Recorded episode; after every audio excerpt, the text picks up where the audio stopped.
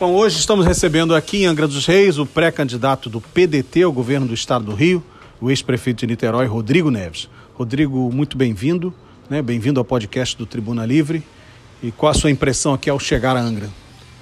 Olha, Angra é uma cidade muito querida do Rio de Janeiro, do Brasil.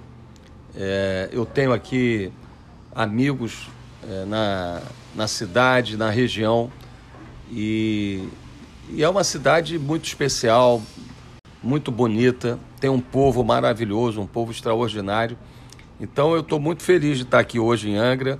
É uma maratona, né? A gente já está algumas semanas desde que o PDT lançou a minha pré-candidatura é, no final de março, dia 29 de março, lá na BI, na Associação Brasileira de Imprensa, na cidade do Rio. E está aqui hoje em Angra fazendo essa visita, onde nós vamos conversar com lideranças sociais, com lideranças políticas, vamos estar aqui com os cidadãos, com o povo, ouvindo ideias, sugestões para o nosso plano de governo, que é um plano de reconstrução do Estado. Então eu tenho certeza vai ser um dia muito positivo aqui em Angra. Faltando um pouco mais de 100 dias para a eleição, o PDT parece ser espremido entre a candidatura do, do deputado Freixo e do governador Cláudio Castro, tentando furar essa polarização aí. É possível? Qual, qual é o pensamento do PDT daqui para diante com o desenrolar da campanha? Dá para chegar aí no pelotão da frente? Claro que dá, Cláudio. É, na verdade, a eleição do Estado do Rio ainda não começou. Se a gente olhar é, nas pesquisas espontâneas, diferente do quadro nacional, uhum. onde você tem uma consolidação na, na pesquisa espontânea, é, mais de 80% da população fluminense, carioca, ainda não tem candidato a governador. É, o Cláudio Castro é o governador vice do Witzel, é a continuidade do, do governo Witzel, já está aí há dois anos como governador. O deputado Freixo também está é, tá em, em, campanha já há alguns anos, é, tem um forte nível de conhecimento, porque disputou a Prefeitura do Rio e perdeu duas vezes. E eu é, tenho maior conhecimento na região leste fluminense, é, onde eu fui prefeito em Niterói, São Gonçalo, que é o segundo colégio eleitoral. O que é importante destacar nesse momento é que onde eu tenho um nível de conhecimento igual deles, a minha rejeição é um terço e a gente ganha a eleição no primeiro turno. Se a eleição fosse em São Gonçalo, por exemplo, ou em Niterói, eu ganharia a eleição no primeiro turno. Então, apesar de eu ter um índice de conhecimento elevado em Niterói e São Gonçalo, assim como eles, é, eles têm três, quatro vezes mais, mais rejeição. E, sobretudo, Cláudio, eu penso que o, o, Fluminense, o Carioca, depois de Witzel, Cláudio Castro, Crivella, que infelizmente não conseguiu fazer uma boa administração na cidade do Rio, é, vai querer, nessa eleição, escolher o candidato mais preparado é, e que tem é, o melhor projeto para resolver os problemas do povo do Rio de Janeiro. A nossa imensa maioria do povo do Rio de Janeiro está sofrendo com desemprego e a perda da renda. O Rio de Janeiro tem a pior situação do mercado de trabalho no sul e no sudeste brasileiro. Nós temos quase 60% da nossa força de trabalho ou desempregada ou na informalidade. São esses meninos, por exemplo, de aplicativos Sim. que levam comida para casa das pessoas, muitas vezes sem saber se vão almoçar, se vão jantar, se vão ter um salário, é, se vão ter férias, ou seja, numa condição extremamente precária, impedindo as pessoas de sonharem com um futuro melhor. Eu quero ser governador para resolver o problema do povo, resolver o problema das pessoas, como eu fiz em Niterói durante os oito anos é, do meu governo, protegendo é, as famílias mais pobres na pandemia, garantindo uma renda básica àqueles que mais precisavam, apoiando as pequenas empresas para que as pessoas não pudessem não, não fossem demitidas na, na, na pandemia, pandemia. investindo é, em inteligência, no policiamento para melhorar a segurança pública, investindo em cultura e educação. Na verdade, é, eu penso que o que vai estar tá em jogo nessa eleição é, é, é de fato é, a, a, a, análise do povo, a avaliação do povo sobre é, exatamente essas condições da vida das pessoas né? é, que, que os candidatos têm de resolver os problemas. Com todo respeito ao deputado Freixo, O deputado Freixo nunca administrou nada na vida, nunca exerceu uma função no executivo municipal, no executivo estadual, no executivo federal. Ele está desdizendo tudo que ele disse a vida toda. Ele saiu em 2004 do PT e foi para o PSOL e ele passou oito anos atacando o presidente Lula, atacando e fazendo oposição ao governo Lula, dizendo que o, o, governo Lula era um governo moderado. É, sempre questionou o papel dos empreendedores da iniciativa privada no desenvolvimento econômico do país. E agora ele está desdizendo tudo o que ele disse a vida toda. É evidente, o Rio de Janeiro é um carro numa estrada esburacada, perto de um precipício. Você daria o seu carro para uma pessoa que nunca dirigiu na vida, dirigiu o seu carro? Eu penso que não. Essa é a pergunta que o PDT vai propor. E o Cláudio Castro é a continuidade desse desgoverno que está aí. O transporte público piorou, trem, metrô, ônibus, barca, tudo um caos. Entendi. O emprego e a renda cada vez piores no Rio e os preços das coisas no supermercado aumentando cada vez mais. A educação no Rio de Janeiro numa situação lamentável. Nós somos o 25º estado no Enem, um dos três estados com maior é, defasagem de idade série é, dos jovens no ensino médio. Nada foi feito durante a pandemia para reter as crianças e jovens na escola, porque o Estado loteou os órgãos do Estado. O governador Cláudio Castro fez um enorme loteamento desbragado dos órgãos do Estado e hoje nós temos um Estado que não funciona para o povo funciona para certos amigos, alguns poucos deputados amigos do governador.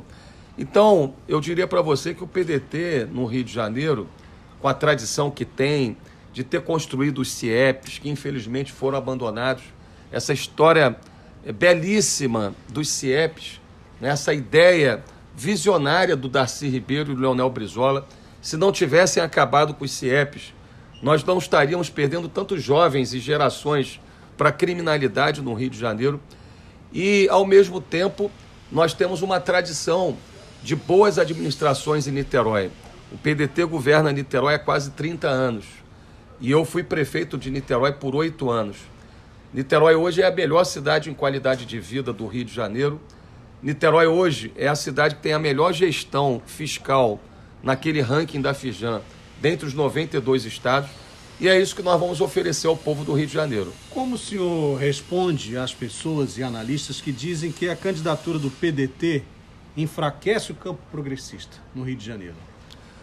Olha, na verdade, Divide, o, caso, que, né? o que vai acontecer é o apoio à nossa candidatura, porque as pessoas estão percebendo que o Cláudio Castro e os seus apoiadores estão torcendo e trabalhando para que o Freixo esteja no segundo turno com eles. Porque, da mesma forma que o Crivella fez, você imagina, o Freixo perdeu o segundo turno na cidade do Rio. Para o Crivella. Que é uma cidade, inclusive, diferente, porque o estado do Rio é mais complexo, inclusive mais conservador Sim. do que a própria é. cidade do Rio de Janeiro. E o Freixo perdeu na cidade do Rio por 60% a 40% para o Crivella. Né? Então, é, o que está claro é que essa candidatura do Freixo, com todo o respeito, porque é um bom parlamentar, aliás, ele deveria continuar como parlamentar, disputar uma eleição do parlamento, que é o perfil dele, mas de fato o que está é, muito claro, Cláudio, é que é, o Cláudio Castro e todos aqueles que, que estão ao redor do atual governador estão com medo é da minha candidatura. É, estão torcendo para que o segundo turno seja com Freixo, porque seria é, um candidato facilmente a ser batido. Então, eu tenho um apoio, Cláudio, é, do Cidadania, do Patriota, nós estamos conversando com sete partidos, é, nós temos o apoio de muitas lideranças do PSB, do, do PT, do PCdoB, né, do, tá, do tá PV. Aí os Enfim, do... Freixo não tem história com essa militância. Em Niterói, nós construímos uma aliança sólida com as forças democráticas. Então, é, participou do meu governo em Niterói o PV, o PSB, né, o próprio PT. Então, é, existe hoje no estado do Rio um grupo grande de lideranças sociais é, desses partidos que vão apoiar a minha candidatura. Perfeito. É, prefeito, qual deve ser a prioridade do próximo governo do Rio de Janeiro, da próxima gestão, na sua avaliação? O que, que deve ser o primeiro ato e o ato onde deve se colocar mais esforço? Eu não tenho dúvida que a prioridade do próximo governo, e essa é a minha prioridade, será a criação de frentes de trabalho, de renda e de emprego para a imensa maioria do povo que está desesperada, que está passando fome, que está sem oportunidade. Nós vamos criar frentes de trabalho, renda e emprego é, para recuperar as escolas que estão abandonadas, para recuperar os hospitais e unidades de saúde que estão abandonados, para levar água e esgoto tratado para a Baixada Fluminense, para boa parte da Costa Verde, para São Gonçalo, onde 80% das famílias não tem água e esgoto tratado. Veja, em Niterói, eu levei água e esgoto tratado para 100%, para todas as favelas, para todos os bairros. E não é à toa que Niterói é a única cidade onde a enseada da Baía de Guanabara está despoluída. Nós precisamos recuperar a Baía de Guanabara. E precisamos levar água e esgoto tratado é, para as casas, para os bairros, inclusive aqui da Costa Verde, porque isso diz respeito à preservação do meio ambiente, mas diz respeito à saúde das pessoas. Nós vamos criar frentes de trabalho, renda e emprego é, com a construção de casas populares. Não é possível que o Rio de Janeiro todo o verão sofra com as tragédias decorrentes das chuvas. Ninguém quer morar em beira de rio, em área de proteção ambiental, ninguém quer morar em pirambeira. Agora, o problema é que a habitação no, no Estado sempre foi tratada como um problema individual das famílias. Em qualquer lugar organizado do mundo, a habitação, sobretudo para a população pobre, é uma política de Estado. Agora, o que aconteceu, Cláudio? A Secretaria de Habitação e a Companhia Estadual de Habitação, a SEAB, foram destruídas, devastadas pela politicagem, pelo loteamento do Cláudio Castro e nos últimos quatro anos não entregaram nenhuma casa popular ao povo do Rio de Janeiro. E, finalmente, em paralelo a esse programa de frentes de trabalho, renda e emprego, nós vamos implantar aquilo que nós implantamos em Niterói, uma moeda social. Nós implantamos lá em Niterói a moeda social Araribóia, uhum. porque Niterói foi fundada pelo índio Araribóia, né? E essa moeda é uma renda básica que garante uma renda que varia de 250 a 700 reais é, para cada família pobre de Niterói, é, com a contrapartida dos filhos frequentarem a escola. E essa moeda social garante essa renda básica e, ao mesmo tempo, o desenvolvimento do comércio local. Sim, porque o dinheiro. Porque o morador tem que adquirir o alimento, né, o remédio, é, o material escolar no próprio. comércio local, no supermercado, na vendinha do bairro. Esse programa que nós fizemos em Niterói, ele é muito importante porque ele desenvolve a, a economia local e também ajuda a gerar renda e emprego no comércio local. Eu vou fazer isso no estado todo. Sabe por quê, Cláudio? É inaceitável que o Estado que tem a condição de ser um dos maiores produtores nos próximos 10 anos, o Rio vai ser o quinto maior produtor de petróleo, não é do Rio de Janeiro, não é do Brasil. O Rio de Janeiro com pré-sal, com essa nova fronteira do petróleo, o Rio vai ser um dos cinco maiores produtores de petróleo do mundo. Não é possível a gente conviver, Cláudia, com 1 milhão e 400 mil famílias mais de 5 milhões de conterrâneos nossos do estado do Rio de Janeiro numa condição de pobreza extrema. Há 10 anos atrás, eram 400 mil famílias na pobreza extrema. Hoje são 1 milhão e 400 mil famílias. Quando eu falo pobreza extrema, são famílias que vivem com uma renda per capita por pessoa na família de 110 reais. Eu estou falando de uma família de quatro pessoas é, vivendo na miséria com menos de 500 reais por mês. Então eu vou garantir uma renda básica para que ninguém passe fome nos 17 milhões de habitantes do estado. E, em paralelo a isso, eu estou estruturando já há alguns meses com os melhores especialistas é, nas diversas áreas, na economia, no emprego, é, no transporte, na educação. Nós vamos colocar em prática um plano estratégico, como eu fiz em Niterói, de 20 anos. Uhum começando com ações de curto prazo, mas também de médio e longo prazo. Nós temos aqui o complexo industrial do óleo do gás, Sim. que precisa ser desenvolvido pelo Rio de Janeiro a partir de uma ação do governo do estado. Nós vamos voltar a gerar emprego na indústria naval. do Rio de Janeiro, especialmente aqui em Angra dos Reis. Não é possível que o estaleiro aqui, Verome, da Keppel, que já criou aqui mais de 12 mil empregos, uhum. esteja aí com 1.500 empregados. O meu compromisso é gerar emprego para o trabalhador de Angra dos Reis, gerar renda. Nós vamos voltar a trazer a pujança, o desenvolvimento e o emprego na indústria naval, em Angra e no Rio de Janeiro. Perfeito. Nós vamos trabalhar com o próximo presidente da República, seja quem for, pela implantação da refinaria de Itaboraí. Sim. Olha, não é possível que o Rio de Janeiro produza 80% do petróleo e o Brasil esteja exportando petróleo pesado importando gasolina, derivados, porque destruiu o seu parque de refino. Não é à toa que a gasolina está aí em 10 reais. Então, a refinaria de Itaboraí é importante para o Rio, mas é importante para o Brasil. E ela já está com mais da metade da obra pronta. Complexo industrial e de serviços do turismo, do audiovisual, da cultura, do entretenimento. Veja, a Angra tem um potencial extraordinário. Agora, você precisa ter um Estado que planeje isso, que coloque em prática ações desse planejamento para melhorar a infraestrutura, para desenvolver os empreendedores do turismo. Olha, como é que pode que a estrada Rio Santos esteja há tantos anos abandonada, sem que o governador do estado não tenha feito nada, Cláudia, nos últimos anos? Sim. Agora foi feita a concessão. Para se livrar. Mas se não tiver um governo do estado que funcione, um governador com autoridade, um governador com liderança, que saiba o que precisa ser feito para consertar o Rio, essa concessão vai ficar aí, vão passar os anos e não vão melhorar, infelizmente, a Rio Santos. A Rio Santos é fundamental para desenvolver o turismo na Costa Verde, em Angra. Eu vou implantar uma grande escola técnica estadual em Angra dos Reis. Que funcione, porque temos uma escola técnica aqui que é mais de um Mas ano. Mas é muito acanhada. Não abre. Ela é uma escola técnica que está ali naquele loteamento, naquela vergonha, né, naquela coisa que não funciona. Na verdade, ali é aquilo para fazer ali a politicagem com um deputado amigo do governador, não para servir ao povo de Angra dos Reis. Então nós vamos fazer aqui uma escola técnica federal Assim como nós vamos retomar os CIEPs que estão abandonados para formar, capacitar.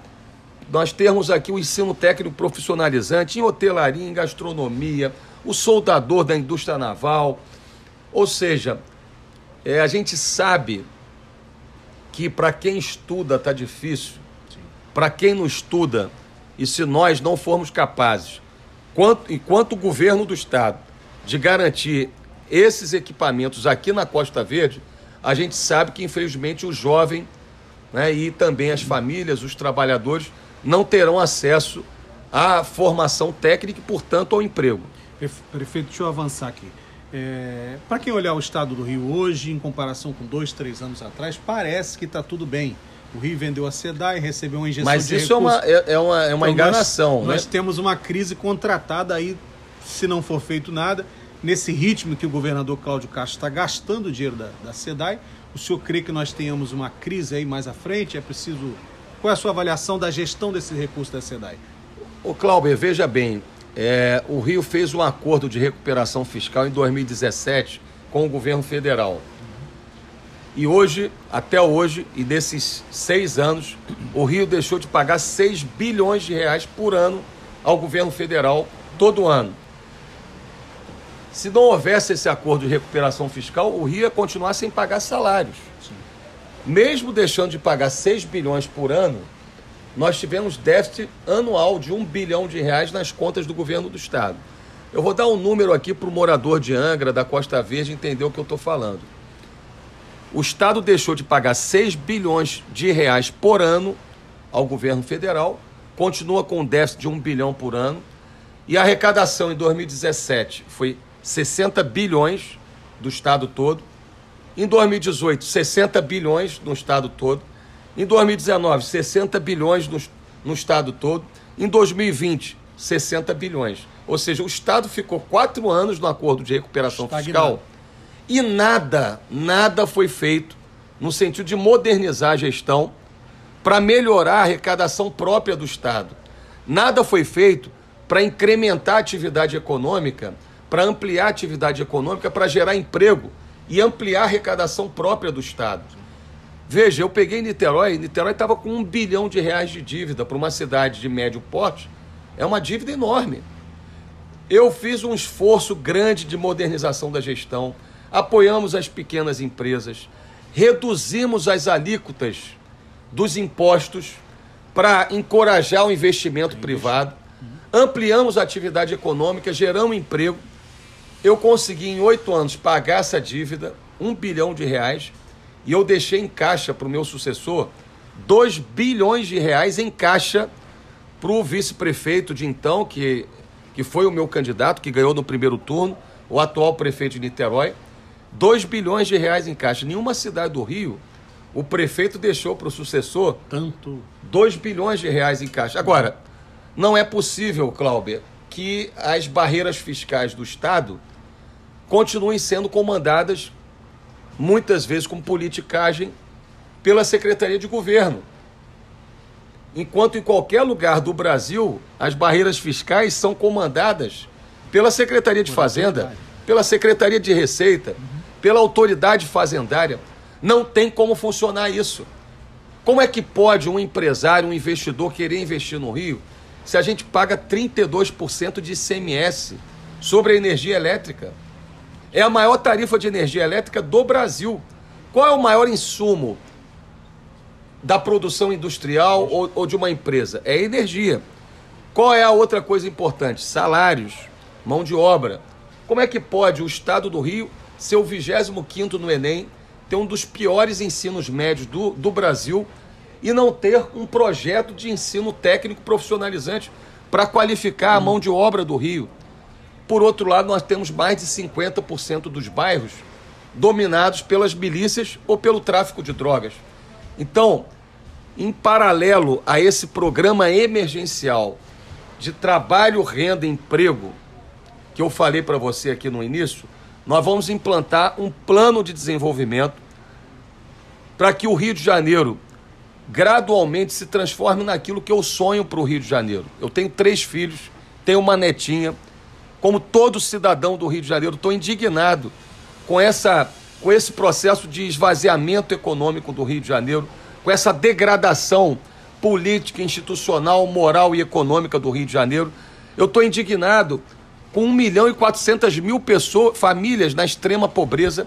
Então, é, eu tenho muita convicção que fazendo aquilo que nós fizemos em Niterói, com boa gestão, com transparência, com compromisso com o povo, a gente pode fazer do Rio de Janeiro, meu querido Cláudio, aquilo que nós sonhamos para o Rio. O melhor lugar para trabalhar, para viver e para ser feliz no, no Brasil. Com todo o respeito a São Paulo, com todo respeito aos outros estados, o Rio de Janeiro é o lugar mais bonito, mais especial do Brasil.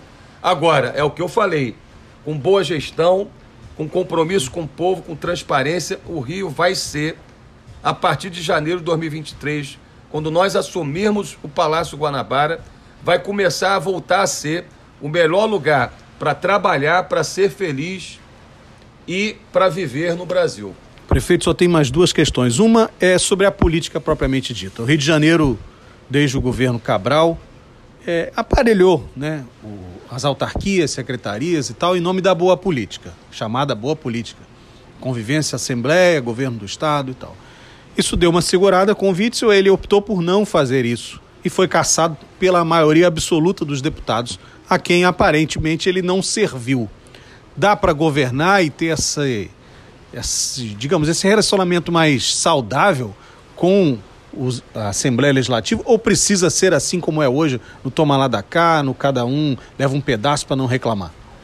Cláudio, eu fui prefeito por oito anos e não admiti esse toma lá da cá com um loteamento dos principais órgãos da prefeitura da do fiscal, estado. Por exemplo, um exemplo. Claro que a política é importante, afinal de contas, a política é a forma de resolver de maneira pacífica os conflitos. Se não for a política, é a guerra. É. Então, a política é, é importante. Aliás, a gente tem que superar no Brasil, no Rio de Janeiro, aquela visão que hoje a gente tem visto é, é o vizinho brigando com o vizinho, o filho brigando com o pai pela política, por causa da política. Cada um pensar diferente, ter diferenças de opinião, isso faz parte da vida. Agora, o prefeito, o governador, o presidente da República, depois que ele é eleito, ele tem que governar para todos. Para aqueles que o elegeram, para aqueles que não o elegeram. Por isso que, por exemplo, eu vou fazer, independente de quem seja o prefeito da cidade, partido A ou partido B, eu vou fazer aquilo que a LDB, que o Darcy Ribeiro lutou tanto, é, previa e que não foi feito até hoje, a colaboração federativa pela educação.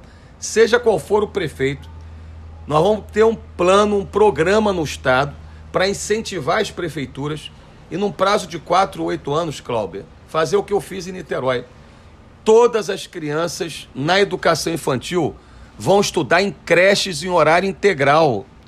Porque quando você tem uma criança na educação infantil em tempo integral, pelo Estado, Estado apoiado ajudando. pelo Estado. A educação infantil é uma atribuição dos municípios. Município, é. Mas o Estado pode, pode estimular e desenvolver pode... a colaboração federativa pela educação prevista na Lei de Diretrizes e Bases da Educação. Porque não há outro caminho para o desenvolvimento do Rio, do Brasil, que não seja um investimento prioritário em educação. E uma criança que frequenta uma creche em tempo integral, ela vai ter um desempenho melhor no ensino fundamental, no ensino médio, porque é ali na educação infantil que você desenvolve suas capacidades cognitivas, né, suas conexões cerebrais. Então, se uma criança tem ali a alimentação adequada, acompanhamento educacional pedagógico, ela vai ter uma performance melhor, tanto no ensino fundamental como no ensino médio. E a creche em horário integral, ela é muito importante para a mãe trabalhadora. Hoje, no século XXI, nós temos que acabar com essa história da mulher ser cidadã de segunda classe. No meu governo em Niterói, mais de 80% das secretarias e do orçamento da prefeitura eram comandados pelas mulheres. Por isso que deu certo. Porque muitas das vezes a mulher ela tem muito mais atenção, mais cuidado do que o homem. Então, uma mulher que tem uma creche em horário integral na sua comunidade, no seu bairro, ela vai conseguir um emprego com uma maior facilidade e, sobretudo, ela vai conseguir se manter no emprego, porque muitas mulheres que estão nos ouvindo sabem o que eu estou falando. Eu sou casado com a minha esposa há mais de 25 anos, ela é professora, é pedagoga, nós temos três filhos e a gente sabe que uma mulher que não tem uma creche em horário integral tem mais dificuldade de se manter no emprego. Então eu penso, Clauber, que a gente tem condições de superar essa visão atrasada em relação à mulher, mas também essa visão atrasada em relação à Assembleia Legislativa do Rio de Janeiro. Nós vamos mudar o modelo de relacionamento do governador com a Assembleia. Agora, o governador precisa ter autoridade precisa ter liderança. Eu fui deputado estadual por dois mandatos. Então eu conheço a Assembleia, eu conheço os deputados. Agora, nós vamos inaugurar um relacionamento onde o governo do Estado funciona para o povo. Perfeito. Segurança pública, que é um tema que preocupa a Costa Verde. Depois a última questão. Segurança pública, o que, que dá para prever no eventual governo, Rodrigo Neto? Hoje a gente não tem Secretaria de Segurança, a gente não tem política de segurança, nós não temos estratégia de segurança desde o início do governo Witzel e do governo Cláudio Castro. O que o governo tem priorizado são ações trágicas e midiáticas, como foram aquelas ações é, no Jacarezinho e no complexo de Vila Cruzeiro, onde infelizmente pessoas também que não tinham nada a ver com o crime, inclusive policiais, morreram porque não houve planejamento, não houve estratégia.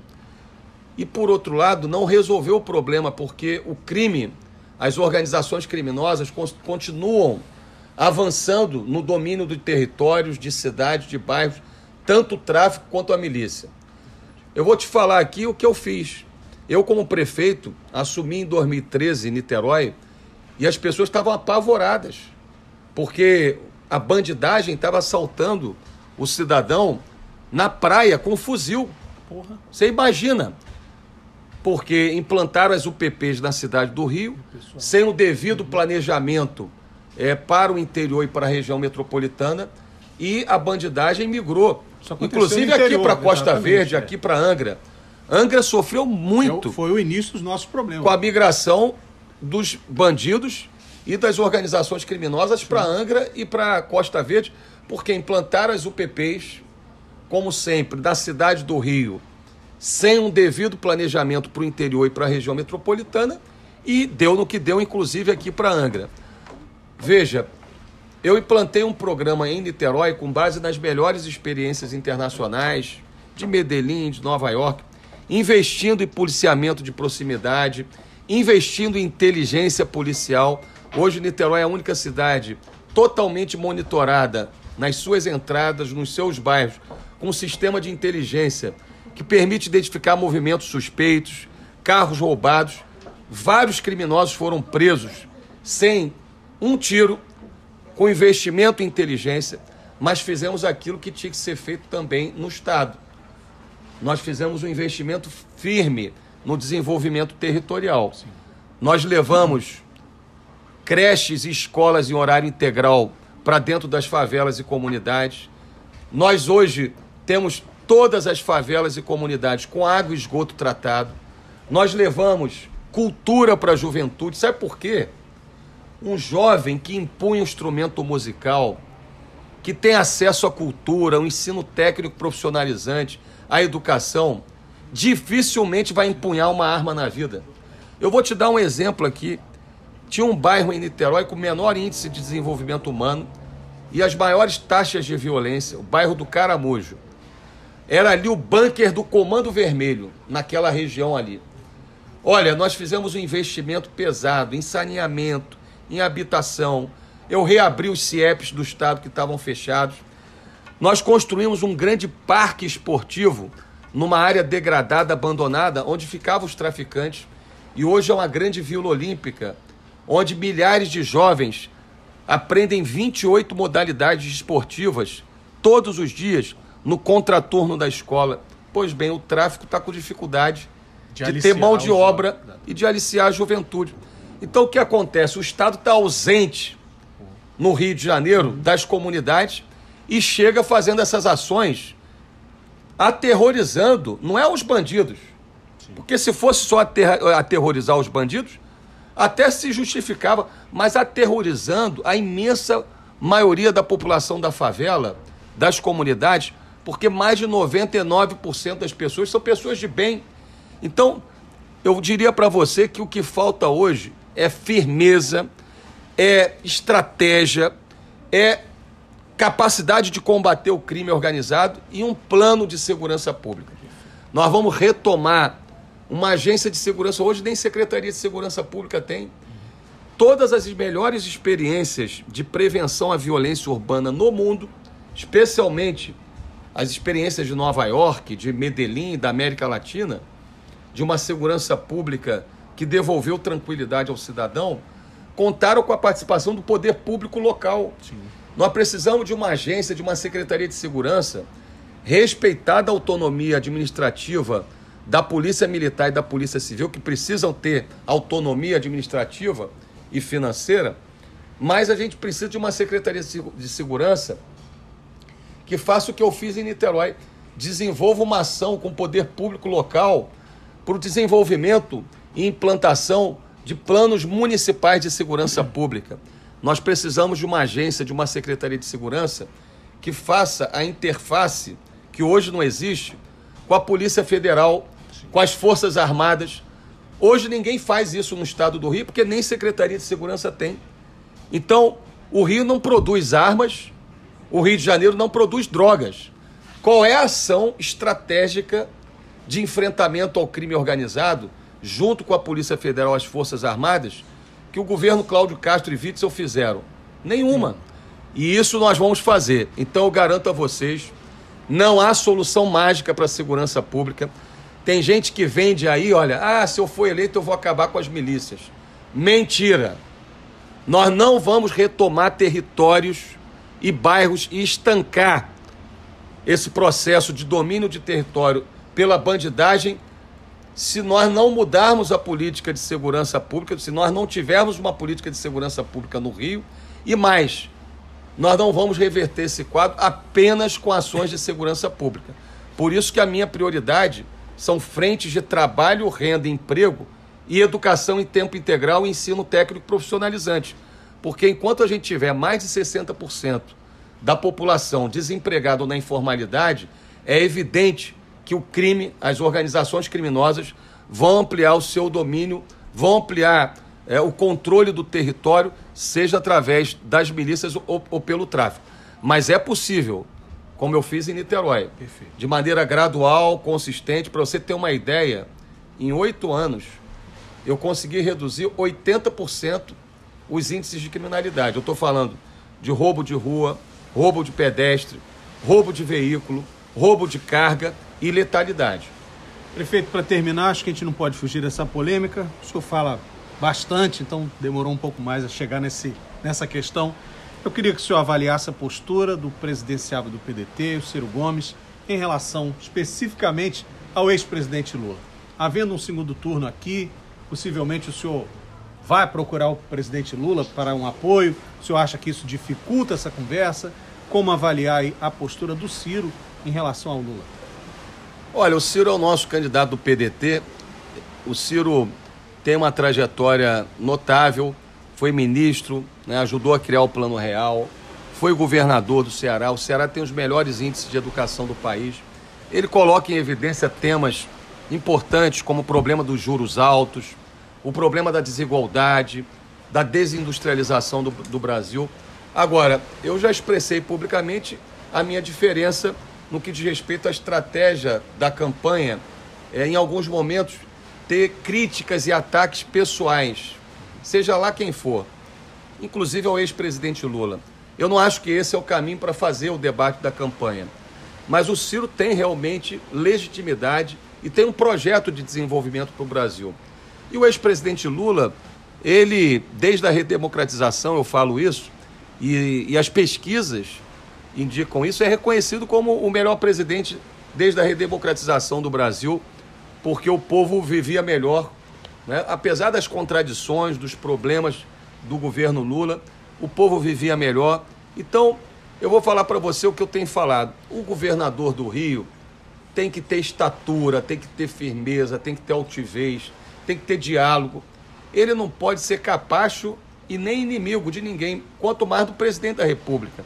Então, nós vamos fazer esse tipo é, de campanha falando que a gente já fez, o trabalho que nós realizamos, que fez de Niterói a melhor cidade em qualidade de vida, que protegeu a população mais pobre, que deu dignidade ao pobre, aqueles que mais precisam das políticas públicas e vamos falar do nosso projeto de reconstrução do Estado, porque, como eu disse, o Estado do Rio de Janeiro não pode correr riscos nessa eleição, seja com um parlamentar que nunca administrou nada na vida, com todo respeito ao deputado Freixo, seja com a continuidade desse desgovernador que está aí, o governador que alguns estão chamando de Cláudio Cabral, outros estão falando que é o Cláudio Witzel.